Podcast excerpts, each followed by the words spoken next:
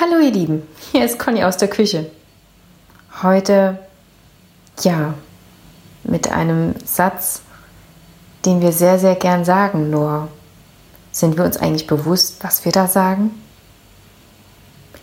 Ich liebe dich. Drei Worte, die kraftvoll sind, weil sie für Eigenverantwortung gegenüber sich selbst stehen, weil sie bedeuten, dass du den anderen nicht verantwortlich für dein Glück machst, weil sie bedeuten, dass du für deinen Spaß selbst verantwortlich bist, weil sie bedeuten, dass du an dich glaubst, weil sie bedeuten, dass du auf dich achtest und immer offen und ehrliches Feedback auf das Tun deines geliebten Menschen geben wirst, weil sie bedeuten, dass du dir bewusst bist, dass es für eure Beziehung notwendig ist, dass du deine Wünsche und Träume äußerst, im Vertrauen, dass alles in Ordnung ist, auch wenn eure Vorstellungen nicht mehr harmonieren, denn sie bedeuten nicht das Ende, sondern der Anfang für euer nächstes gemeinsames Abenteuer.